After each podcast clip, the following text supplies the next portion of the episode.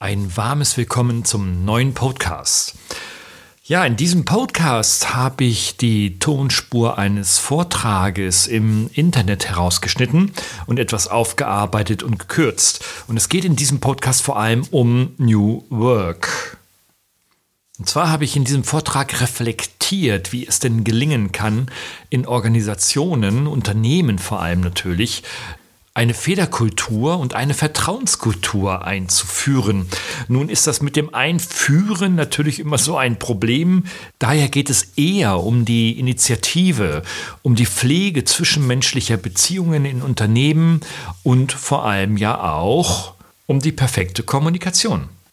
Herr Doll von der Agentur Athenas wird den Vortrag kurz einführen und mich vorstellen und dann geht's auch schon gleich los. Und da wünsche ich Ihnen einige interessante Impulse, vielleicht neue Erkenntnisse und ja, eine gute halbe Stunde.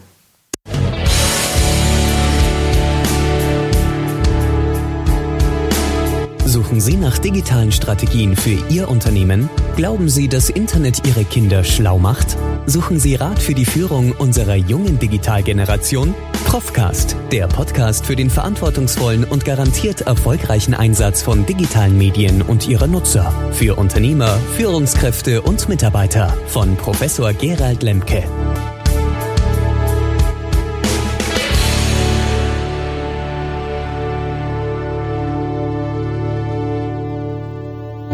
Ich freue mich sehr auf den heutigen Referenten, da wir bereits seit Jahren zusammenarbeiten und ich seine Impulse sehr schätze, da sie mich sehr anregen, sich mit der Thematik aus einem anderen Blickwinkel auch mal zu beschäftigen.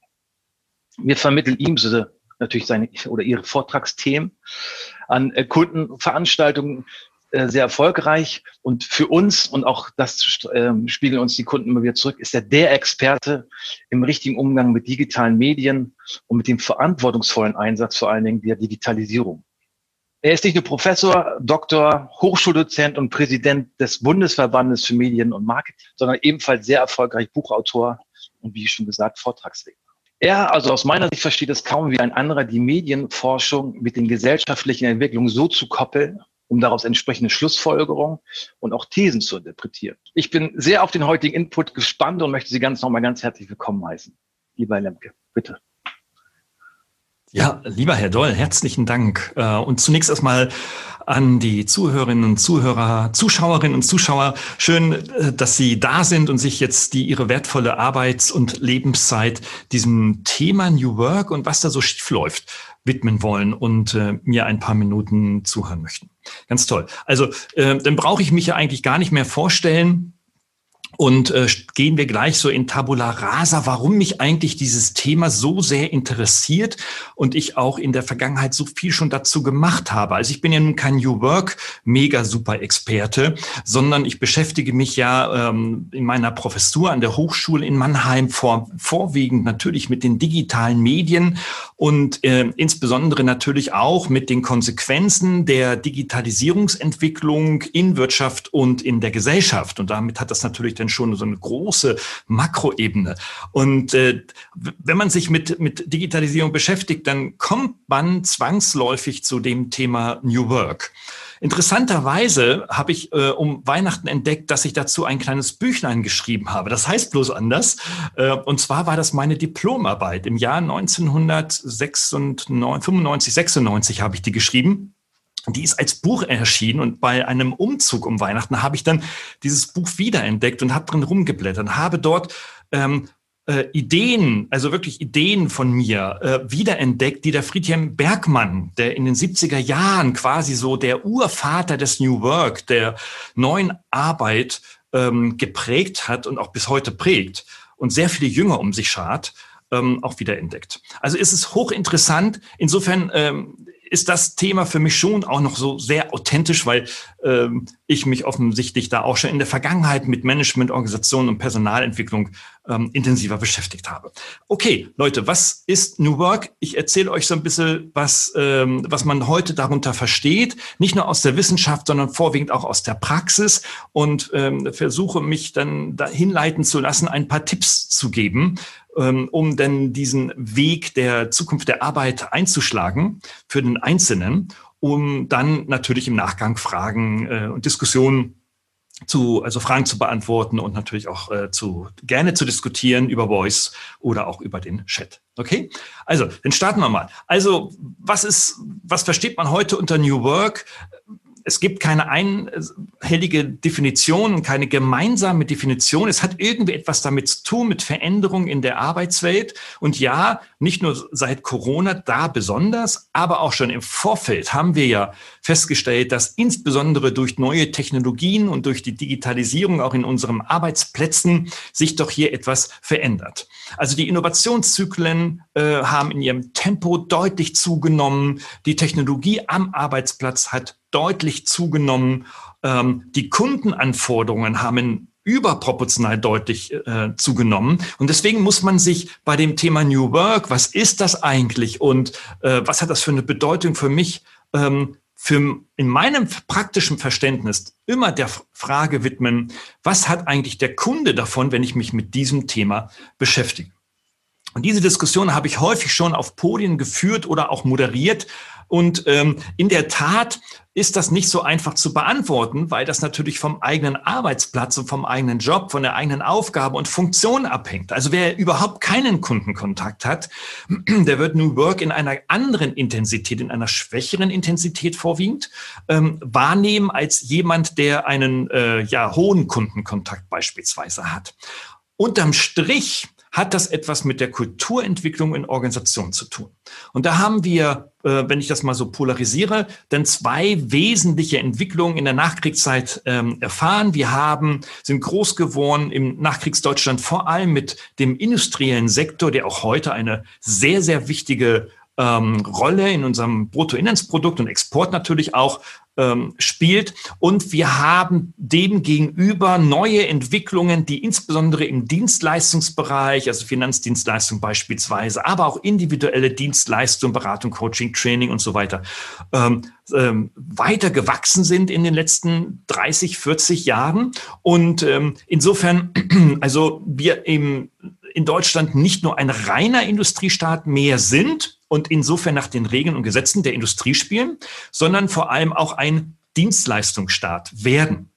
Und ähm, ich habe letztens ein Video darüber gedreht, ähm, welche Probleme wir in Deutschland haben, von dieser Industriegesellschaft in die Wissensgesellschaft zu gehen. Und eins ist völlig klar, je digitaler unsere Arbeit wird, umso stärker werden wir zu Wissensarbeitern entwickeln müssen. Und das ist der Treiber für mich im Bereich der New Work. Denn wenn wir als Wissensarbeiter der Zukunft ähm, vor allem und ähm, jeder einzelne von uns an Innovationen und an der Befriedigung von Kundenbedürfnissen arbeiten dürfen und auch müssen, sowohl im kleinen, mittelständischen als auch im großen Unternehmensbereichen, dann funktionieren die industriellen Werte wie starre Hierarchien, ähm, Top-Down, Befehlsketten etc. nicht mehr. Ich weiß, Führungskräfte werden seit Jahren in ihren Coachings darauf getrimmt und Seminaren darauf getrimmt, anders zu denken. Aber je nach Unternehmenskontext gibt es immer noch sehr, sehr viel starre Hierarchien, in denen sich dann halt in solche neuen wissensarbeitenden äh, Kulturelemente kaum äh, ja bis gar nicht entwickeln können. Man sieht es bei Startups, die ticken wiederum ganz anders. In der Startup-Szene in Berlin, München oder Hamburg, in der ich auch immer herumturne, erlebt man das, das ist völlig selbstverständlich. Da gibt es überhaupt keine Hierarchien und da ist der CEO oder der Gründer oder der Inhaber halt auf der gleichen Augenhöhe wie seine Mitarbeiter. Aber wenn man das als Beispiel nimmt, sobald die größer werden, ab 25 Mitarbeitern so geschätzt, fangen die Hierarchien an. Und dann entwickelt sich selbst ein stark, äh, ein Start-up-Unternehmen wie ein Industrieunternehmen. Es entwickelt Hierarchien, es entwickelt Befehlsketten, es entwickelt Berichtsketten und so weiter und so fort. Und selbst also, wenn man das als Beispiel, was häufig so kolportiert wird, der Start-up-Szene nimmt, sind jene, die größer werden, unterliegen dem, der gleichen Herausforderung wie Organisationen, die es schon seit vielen, vielen, vielen Jahren letztendlich gibt. Wo liegen also die äh, Herausforderungen? Ja, da muss man sich bewusst machen, was dann eigentlich wirklich falsch läuft. Und das ist meines Erachtens eine ganze Menge. Ich möchte mich jetzt mal nur fokussieren auf die Führungsarbeit von Mitarbeitern. Also jene, die von euch Führungsverantwortungen haben, dürfen sich etwas intensiver angesprochen fühlen. Jene, die in diese Richtung gehen wollen, finden hier vielleicht Perspektiven auch der eigenen äh, perspektivischen äh, Entwicklung und äh, Ansätze, wo sie denn so den Nagel richtig treffen sollen. Ja, also Führungsarbeit ist in hierarchischen Organisationen in der Regel autoritärer Art. Auch wenn es heute nicht mehr autoritär, autoritär wirkt bei sehr vielen Führungskräften, ist sie aber nach wie vor autoritär. Sie ist auf Kontrolle, sie ist auf KPIs, auf Zahlen orientiert. Sie ist in der Regel sehr entmenschlicht. Also eine Führung, die äh, weniger den Menschen in den Mittelpunkt seiner Aktion sieht und auch die Wertschätzung, die ein Mensch braucht, um intrinsisch motiviert zu sein oder zu werden, ähm, vernachlässigt wird, dann kannst du auch davon ausgehen, dass äh, natürlich diese Menschen auch äh, in, im Sinne der Kulturentwicklung und des Einbringens von wissensbasierten Innovationen natürlich weniger aktiv sind als ähm, in anderen Organisationen, wo das funktioniert. Also die Führung ist so ein großes Thema und ich habe ja auch in unzähligen Organisationseinheiten als Angestellter und als Manager zum Schluss bei Bertelsmann vor meiner Hochschulwelt dann auch gearbeitet. Und das ist noch gar nicht so lange her, das ist 13 Jahre her, auch mit meiner eigenen Firma gearbeitet, die dann auch gewachsen ist und äh, habe dann auch festgestellt, ah, je, je, je mehr Geschäft kommt, je mehr Projektarbeit du hast, je mehr Mitarbeiter dazu kommen, extern wie interne, ähm, umso stärker fällst du wieder in dieses tradierte, eher autoritäre Führungsverhalten zurück. Die Ursachen liegen daran, dass wir in der Generation X, zu denen ich beispielsweise gehöre, als Jahrgang 66er, also mit heute 54 Jahren, in dieser äh, Kultur sozialisiert wurden. Wir haben es gar nicht anders gelernt. Und ähm, da habe ich also noch Sprüche von meinem Chef äh, bei Bertelsmann, ah, Herr Lemke, also wenn Sie jetzt erstmal hier anfangen, dann müssen Sie erstmal zehn Jahre arbeiten. Und wenn Sie sich erstmal zehn Jahre bewiesen haben und auch gezeigt haben, dass Sie in unsere Befehlsketten funktionieren können, dann sind sie so weit gebrandet, wie man neudeutsch sagt, dass wir sie gegebenenfalls auch in eine Führungsposition hieven können. Naja, zum Glück, aus welchen Gründen auch immer, funktionierte das deutlich früher, bereits schon seit zwei Jahren, aber ähm, hatte dann natürlich auch meine Probleme, weil ich dann eben nicht so gebrandet war wie andere Führungskräfte, die mich dann auch nicht so sehr akzeptierten wie seinesgleichen oder ihresgleichen. Also, ich kenne sehr viele Unternehmenskontexte und da sieht man, ähm, wir müssen den Menschen in den Mittelpunkt unseres Denkens und, und unseres Handelns ähm, betrachten und warum das so wichtig ist, warum das keine neue Floskel ist der HR-Szene, warum das trotzdem so wichtig ist, kann man an der Generation Z, also der jungen Generation, die jetzt so irgendwo zwischen 15 und 23 sich bewegen, konkret meine Studis, die ich jeden Tag, mit denen ich jeden Tag zusammenarbeite, ähm, beobachten. Denn wenn man sich die, sowohl die Studienlage, also das, was denn äh, repräsentativ erhoben wird in der jungen Generation, sich anschaut, als auch mit den jungen Leuten in der breiten Masse immer wieder kommuniziert und spricht, dann haben wir hier mit einem komplett veränderten Wertekorsett zu tun. Die kommen eben nicht mehr in die Unternehmen und wollen starre Hierarchien und Befehl und Gehorsam, sondern sie wollen maximale Flexibilität, die Vereinbarung von Arbeit und Privat, äh, und zwar so, dass sie, dass das berufliche nicht so dominierend ist wie in meiner Generation noch, sondern das Private auch viel wichtiger wird. Die Why-Frage, die Sinnfrage, warum muss ich hier etwas tun, ähm, ist äh, alltäglich ich werde auch jeden Tag gefragt, Herr Lemke, warum muss ich das lernen? Wenn ich es erkläre, erreiche ich sehr viele und sie sind intrinsisch motiviert. Erkläre ich es nicht nach dem Motto, ihr müsst es lernen, steht in der Prüfungsordnung, ähm, sind die natürlich weniger motiviert und hängen dann auch, lassen dann auch die Flappe in der Vorlesung und in der Klausur vor allem dann auch hängen. Ähm, es geht also darum, und das ist so ein erster wichtiger Tipp, eine Kommunikationsebene zu den existierenden Kolleginnen und Mitarbeitern zu finden, um hier Wertschätzung zu transportieren. Das heißt also, wir müssen an unseren Beziehungsebenen viel intensiver arbeiten. Und Leute, ich sage euch eins, unter den HR-Lern unter euch, die Trainings organisieren und ähnliches, das funktioniert nicht mehr mit Baumkletteraktion im Wald, wo sich dann äh, Mitarbeiter äh, irgendwie von einem Baum herunterfallen lassen und das Team fängt ihn unten oder sie unten auf. Hoffentlich in der Regel ist das der Fall.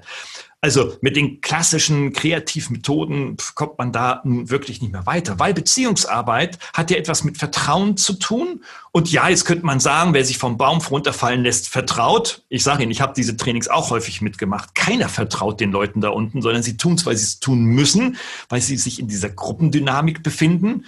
Äh, und die Leute unten, naja, die vertrauen sich schon und sagen, naja, wenn es schief geht, dann betrifft es ja nicht mich, sondern fällt ja dann ein anderer quasi durch unsere Arme auf den Boden durch. Also, es geht darum, Beziehungsarbeit auf einer Vertrauensbasis zu schaffen. Und damit sind wir bei einem ganz, ganz wichtigen Wert, an den wir in unseren Organisationen einfach denken und vor allem arbeiten müssen. Wir leben einfach in Organisationskontexten, in denen Vertrauen keine Rolle spielt, in denen häufig Misstrauen eine dominierende Kategorie in unseren Kulturen sind. Ähm, und das ist der absolute Killer für jeglichen Ideen und Gedanken, woher sie auch immer kommen und wie sie auch immer umformuliert werden von New Work. Vertrauen ist das A und O. Denn wenn ich jemandem eine, das Why, also das Warum erkläre, warum er hier ist, warum er auf der Welt ist, warum er in diesem Unternehmen ist, warum er etwas tun muss, warum er bei mir in der Abteilung oder bei mir im Projekt sitzt, ähm, dann geht das nur auf einer Vertrauensbasis in einer wertschätzenden Kommunikation. Ich habe jüngst auch noch gerade jetzt nochmal gelesen heute Morgen, was sind so die aktuellen ähm, Tendenzen. Sehr viele bewegen sich sogar in die Richtung und kommunizieren, naja, wir müssen eine gewaltfreie Kommunikation sogar in unseren Unternehmen pflegen. Also das ist ja quasi schon der harte Kuschelkurs, war in meinen Unternehmen niemals der Fall. Gewaltfrei kommunizieren, das war ein Märchen. Ähm, sondern wurde ganz klar gesagt, ich will das und das machst du bis morgen und dann gucken wir, wenn das nicht funktioniert, dann hab halt deine Karriere. Ganz einfach.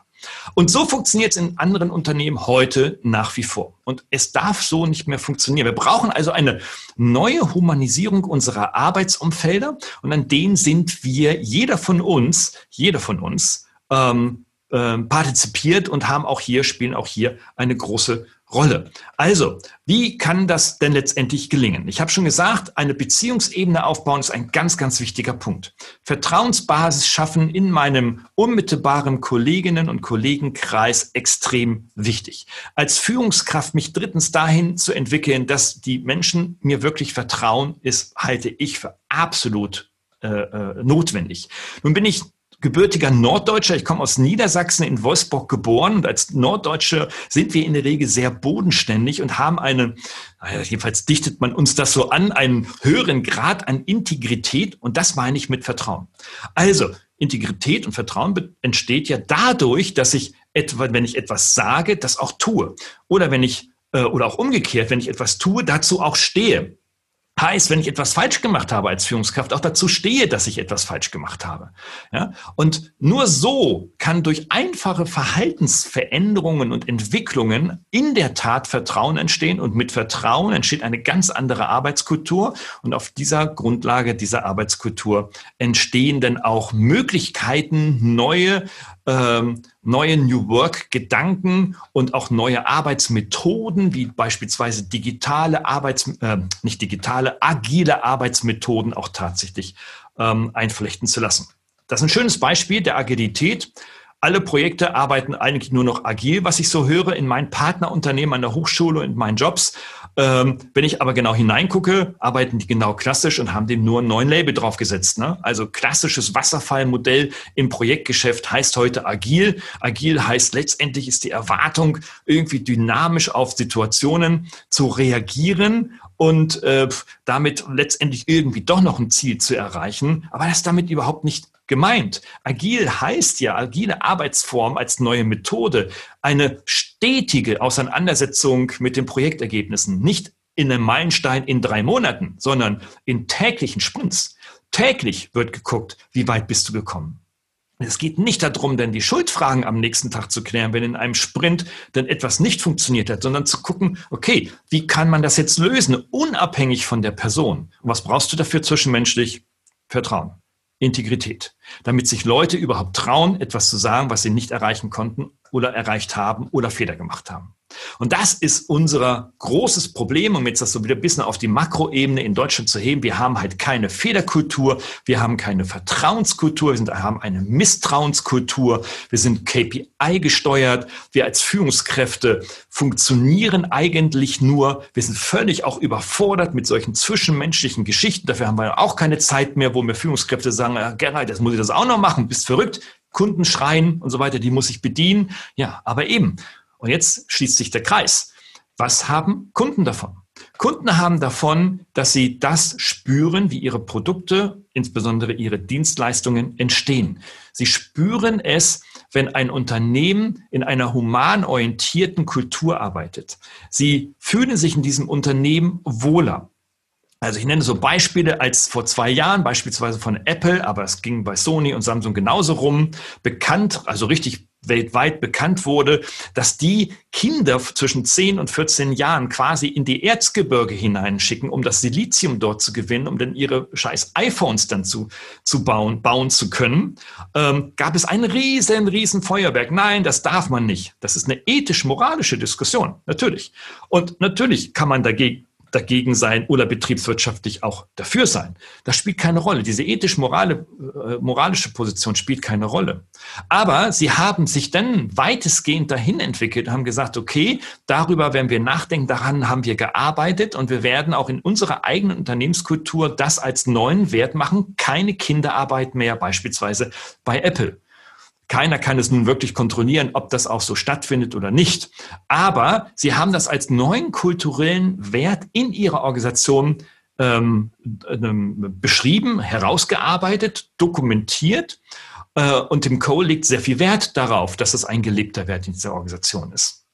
Nun müssen wir vertrauen, dass es also auch ehrlich und herzlich gemeint ist. Das können wir natürlich niemals kontrollieren, aber auch das ist eine extrem wichtige Herausforderung. Integrität bedeutet, authentisch zu handeln. Und authentisch kann ich nur handeln, wenn ich etwas tue, was aus meinem Herzen kommt. Also Führung hat etwas mit Herz zu tun. Und wenn wem das gelingt, äh, meine Lieben, kann ich garantieren, wer daran arbeitet, sich daran entwickelt oder wer es vielleicht auch schon tut, ist in seiner Führungsarbeit deutlich erfolgreicher, ist deutlich effektiver auch und ist in den New Work Gedanken neuer Arbeitskulturen, was wir in Zukunft ohne Frage brauchen werden und uns entwickeln müssen, auf jeden Fall ein Stück näher.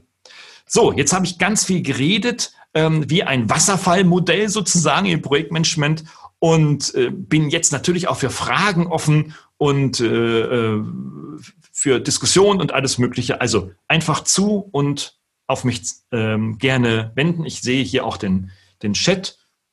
Sehe ich den Chat? Ich gucke gerade, sehe ich den Chat? Lieber Lemke. Ich sehe keinen Chat. Nee, Sie sehen keinen Chat, das ist mit Handheben. Also die User sehen unten in ihrem Bildschirm, wenn sie unten auf, mit der Maus rübergehen und scrollen, eine Hand, die können Sie jetzt bitte einmal heben. Dementsprechend, wenn eine Frage ist, würde ich den Teilnehmer die als Mikro freischalten, also nicht das Bild, also keine Angst, sondern nur das Mikro und die Frage kann direkt gestellt werden, persönlich. Oh, wunderbar. So die... Daher bitte trauen Sie sich, stellen Sie Ihre Fragen.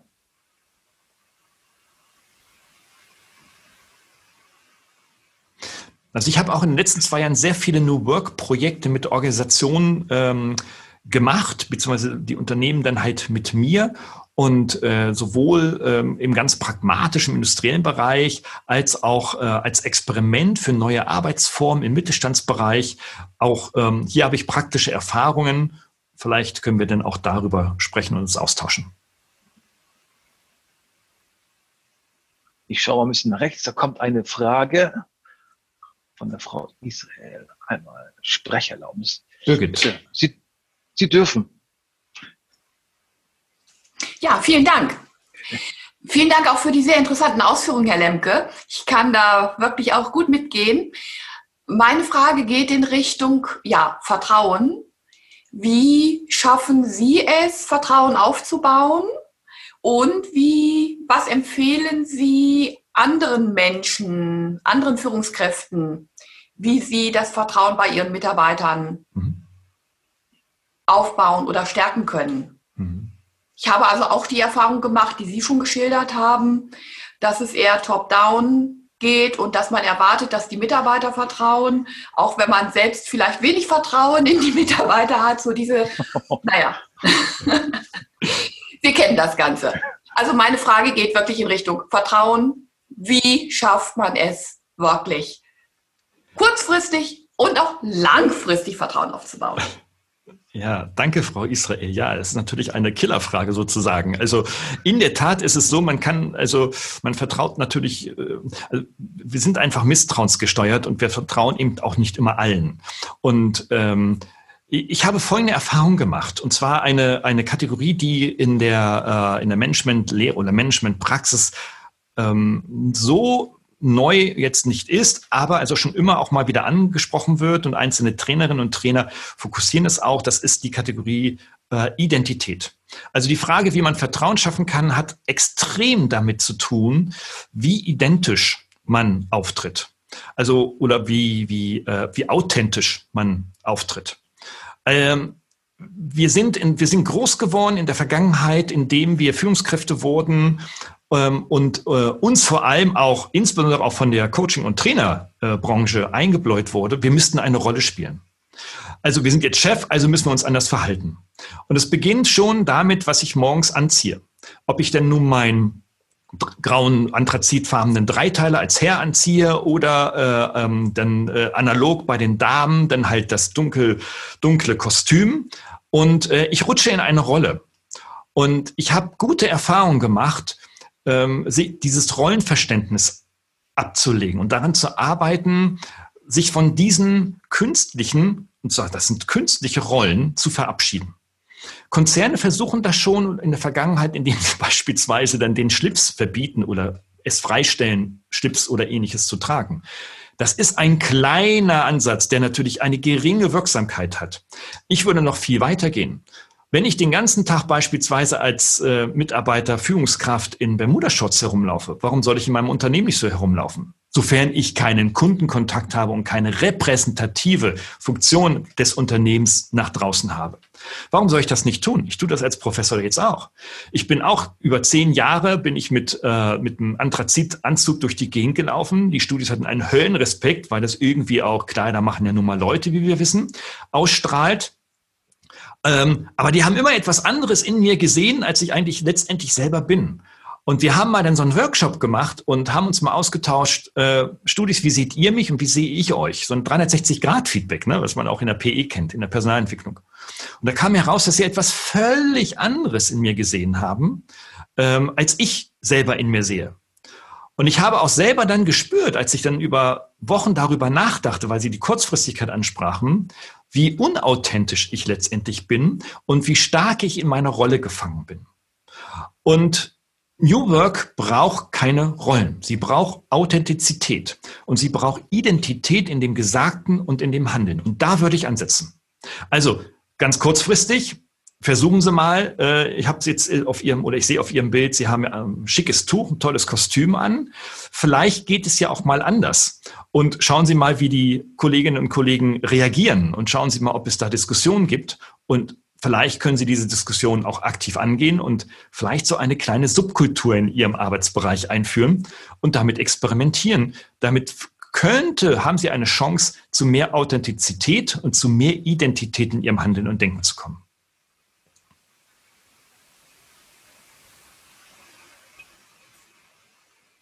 Ja, vielen Dank. Ich, ähm, möchten Sie noch mal eine Antwort geben, Frau Israel, oder Sie haben Ihr Mikro ausgeschaltet? Insofern Sie möchten, dürfen Sie natürlich noch gerne. Da sind Sie wieder. Bitte. Ja, vielen Dank. Finde ich sehr interessant. Äh, ähm, das ist jetzt Gut, die Kleidung ist eine Sache. Mhm. Können Sie noch was zum Thema Verhalten sagen, auf der Verhaltensebene? Ja, Ver Verhaltensebene, da ähm, kann ich mich an ein Projekt erinnern, ähm, in einem Verlag ähm, mit äh, Redaktionsleitern, die also die Content-Verantwortung für die Medienprodukte haben und die in Richtung New Work sich entwickeln wollten. Das ist ein Wunsch aus der Belegschaft gewesen und der neuen ähm, Geschäftsführung. Und äh, dann war die Frage, okay, wie kommen wir denn letztendlich dahin? Und Sie haben vollkommen recht, Frau Israel, das Kostüm alleine macht es jetzt nicht. Ne? Also das alleine nicht. Äh, also es gibt ja auch Menschen, die fühlen sich in ihrem Kostüm wunderbar und sind total authentisch. Also die, die sollen bloß ihr Ding da anbehalten. Ähm, aber die Frage, die sich dann bei, an diesem Praxisbeispiel in einem äh, anderthalbtägigen Workshop dann stellte, ist, was sind eigentlich unsere Identitäten? Und die erste Frage oder eine der ersten Fragen, die ich dann stellte für diese Verhaltensänderung war, wie sehen eigentlich eure Kunden euch? Also habt ihr Feedback von Kunden, wie die euch als als Organisation sehen, erstens, so Makroebene und Mikroebene, wie die euch als äh, verantwortliche Mitarbeiterinnen und Mitarbeiter sehen. Und interessanterweise, nee, es gab keine Umfrage, es gab auch keine Daten, kein Big Data, nichts dergleichen. Ähm, haben wir dann ganz viel gegrübelt und sind dann Leserbriefe durchgegangen und so weiter. Und ähm, haben dann festgestellt, okay, da gibt es Feedbacks, da gibt es also tatsächlich Fremdwahrnehmungen. Und wir haben dann in diesem Workshop dann über eine Telefonkonferenz die jüngeren Mitarbeiter in dem Verlag hinzugezogen, die also noch relativ jung, so bis zum halben Jahr dabei waren und haben denen die gleiche Frage gestellt. Sag mal, wir sitzen jetzt zusammen, wir kommen nicht weiter. Könnt ihr uns mal ein Feedback geben? und das war erstaunlich. Und das, was wir vorher schon erahnt hatten und dann in Begriffen gesammelt hatten, äh, wurde von den jüngeren Mitarbeiterinnen und Mitarbeitern bestätigt, sogar erhärtet und auch ergänzt. Und dann war erstmal die Luft raus und sagen wir, oh, hm, so sehen uns andere, hm, so sehen wir uns gar nicht. Ne? Ist ja auch klar, Mensch, wenn du 30, 20, 30 Jahre denselben Job machst, äh, da bist du in deiner Routine sowas von gefangen. Ähm, da kommst du auf keine anderen und neuen Perspektiven und bist ja auch Experte in deinem Arbeitsgebiet. Ganz, ganz schwierig. Also ähm, wie man zu den Verhaltensänderungen kommen kann, ist, ähm, würde ich empfehlen, sorgen Sie für kreative Interventionen, in denen Sie Feedbacks generieren. Wenn das nicht in der Organisation funktioniert, ähm, außerhalb der Organisation versuchen. Also beispielsweise mit äh, Kolleginnen, Kollegen, Mitarbeiterinnen und Mitarbeitern, ähm, keine Ahnung, mal was ganz Neues zu machen. Ich habe das beispielsweise auch mit meinem Team gemacht, dass wir an den Neckar gegangen sind, jetzt vor wenigen Wochen, wunderschönes Wetter zum Glück, und haben uns dann vom Lidl so eine, so eine, so eine Palette Getränke geholt ähm, die dann von uns allen dann zusammengelegt und bezahlt wurde, also nicht vom Chef, von mir, sondern haben wir alle zusammengelegt und ähm, haben dann einfach so geschnackt über den Alltag. Ah, man spricht immer über die gleichen Probleme, man spricht über Probleme, was nicht funktioniert. So ein Müll. Ähm, Probleme lösen sich nicht dadurch, dass man laufend über dieselben Probleme spricht, sondern Probleme lösen sich dadurch, dass man andere Perspektiven reinholt. Und so haben wir gesagt, wir wollen gar nicht über Probleme sprechen, sondern wir sprechen über Hobbys, über Freizeitaktivitäten. Welche Netflix-Serie guckst du gerade und so weiter. Also das, was, was die Menschen außerhalb ihres normalen Jobs ähm, wichtig ist oder womit sie sich dann beschäftigen. Und das war ein ganz, ganz anderer Austausch, den wir so vorher auch noch gar nicht hatten und sind dann natürlich irgendwo nach dem zweiten, dritten Bier dann irgendwie doch wieder auf einzelne Probleme gekommen und haben dann festgestellt, dass wenn man sich auf einer auf einer Sozialbeziehungsebene näher gekommen ist, dass man über diese Probleme dann anders nachdenken kann. Und äh, so ist es auch gelungen, dann zwei Problemchen, die uns schon seit langer Zeit ähm, beschäftigten in der Organisation, dann äh, in den nächsten Tagen anzugehen, weil man so ein Wir-Gefühl mitgenommen hat. Ja? Also es war nicht nur so diese individuelle Authentizität, die man durch das Geschichtenerzählen, durch das Storytelling geschaffen hat, sondern es hat sich darüber hinaus auf einer, auf der Gruppenebene, der sozialen Ebene dann auch eine Dynamik und eine Veränderungsbereitschaft ergeben, äh, die man über eine klassische Intervention, so in einer klassischer Personalentwicklungs- oder Organisationsentwicklungsarbeit der Vergangenheit so vermutlich nicht hinbekommen hätte in der kurzen Zeit. Ähm, und so haben wir es hingekriegt, dass wir an Beispiel dieser zwei Problemchen dann auch dann äh, Verhaltensänderungen ähm, initiieren konnten und es wurde anschließend Tage danach auch immer wieder kolportiert und wiederholt, Mensch, das müssten wir eigentlich öfter machen. Und jetzt ist die Frage, was machen wir jetzt im Herbst und im Winter, wo man sich nicht draußen an den Neckar sitzen kann? Tja, da suchen wir jetzt nach Ideen, nach kreativen Ideen. Vielen Dank. Gibt es weitere Wortmeldungen? Gibt es eine Frage an Herrn Dr. Lemke zu aktuellen Herausforderungen Es scheint nicht so zu sein, Herr Dr. Lemke. Ich schreibe mir mal wieder dazu. Es gibt keine weiteren direkten Fragen. Okay. Daher würde ich mich recht herzlich für Ihren Beitrag bedanken. Sehr gerne, sehr gerne, sehr gerne, Herr Doll. Darf ich noch einen Hinweis geben? Ähm, ich ich habe in meinem YouTube-Kanal auch zwei, drei Videos zu, diesen, zu dieser Thematik. Also wer sich inhaltlich da weiter äh, wickeln möchte, meine, meinen Standpunkt nochmal ausführlicher haben möchte, äh, den lade ich natürlich gerne dazu ein. Die können wir ja auch in die angesprochene E-Mail mit rein verlinken, oh, dass das direkt versendet wird. Toll, sehr gerne. Perfekt, dann sage ich vielen Dank an Sie, an die Zuhörer, wünsche einen schönen Tag und hoffe bis bald. Frohes Schaffen und viel Erfolg weiterhin. Ciao. Ja, danke. Ciao.